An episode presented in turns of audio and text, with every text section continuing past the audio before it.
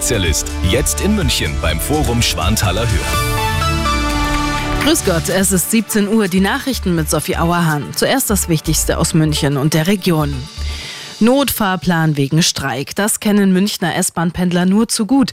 Erst im Januar wurde ganze sie sechs Tage gestreikt. Und das könnte bald schon wieder soweit sein. Die Gewerkschaft GDL und die Bahn haben heute ihre Verhandlungen abgebrochen.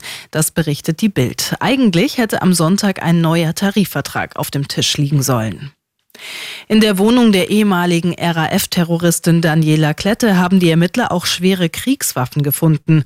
Laut ARD wurden unter anderem eine Panzerfaust und Schnellfeuergewehre sichergestellt. Das Gebäude in Berlin-Kreuzberg war gestern von der Polizei geräumt worden. Die frühere RAF-Terroristin Klette war am Montagabend festgenommen worden. Sie war 30 Jahre untergetaucht. Die mehr als 700 Abgeordneten des Bundestages werden nach Berechnungen des Steuerzahlerbundes im Juli eine Rekorddiätenerhöhung von 6 Prozent erhalten und bekommen dann über 11.200 Euro pro Monat. Der Präsident des Bund der Steuerzahler Holznagel hat gefordert, die automatische Anpassung der Bezüge abzuschaffen. Und das ist sonst noch los in München und der Region. Es ist eine der höchsten Auszeichnungen in Bayern, der Verfassungsorden. In München sind heute rund 50 Menschen damit geehrt worden. Menschen, die sich besonders für die Gesellschaft eingesetzt haben. Wie Charlotte Knobloch, die Präsidentin der israelitischen Kultusgemeinde München und Oberbayern.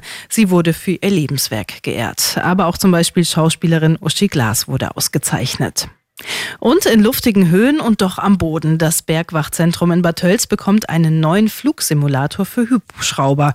Arabella Lokalreporter Benjamin Kühnel. Einen Hubschrauber fliegen ganz ohne Gefahren. Das geht seit heute Morgen in Bad Tölz. Durch den neuen Simulator wird die Flugrettungsausbildung hier zu einer der besten in ganz Europa. Immer gut informiert. Das Update für München und die Region wieder um halb sechs. Und jetzt der zuverlässige Verkehrsservice mit Andy Karg. Um genau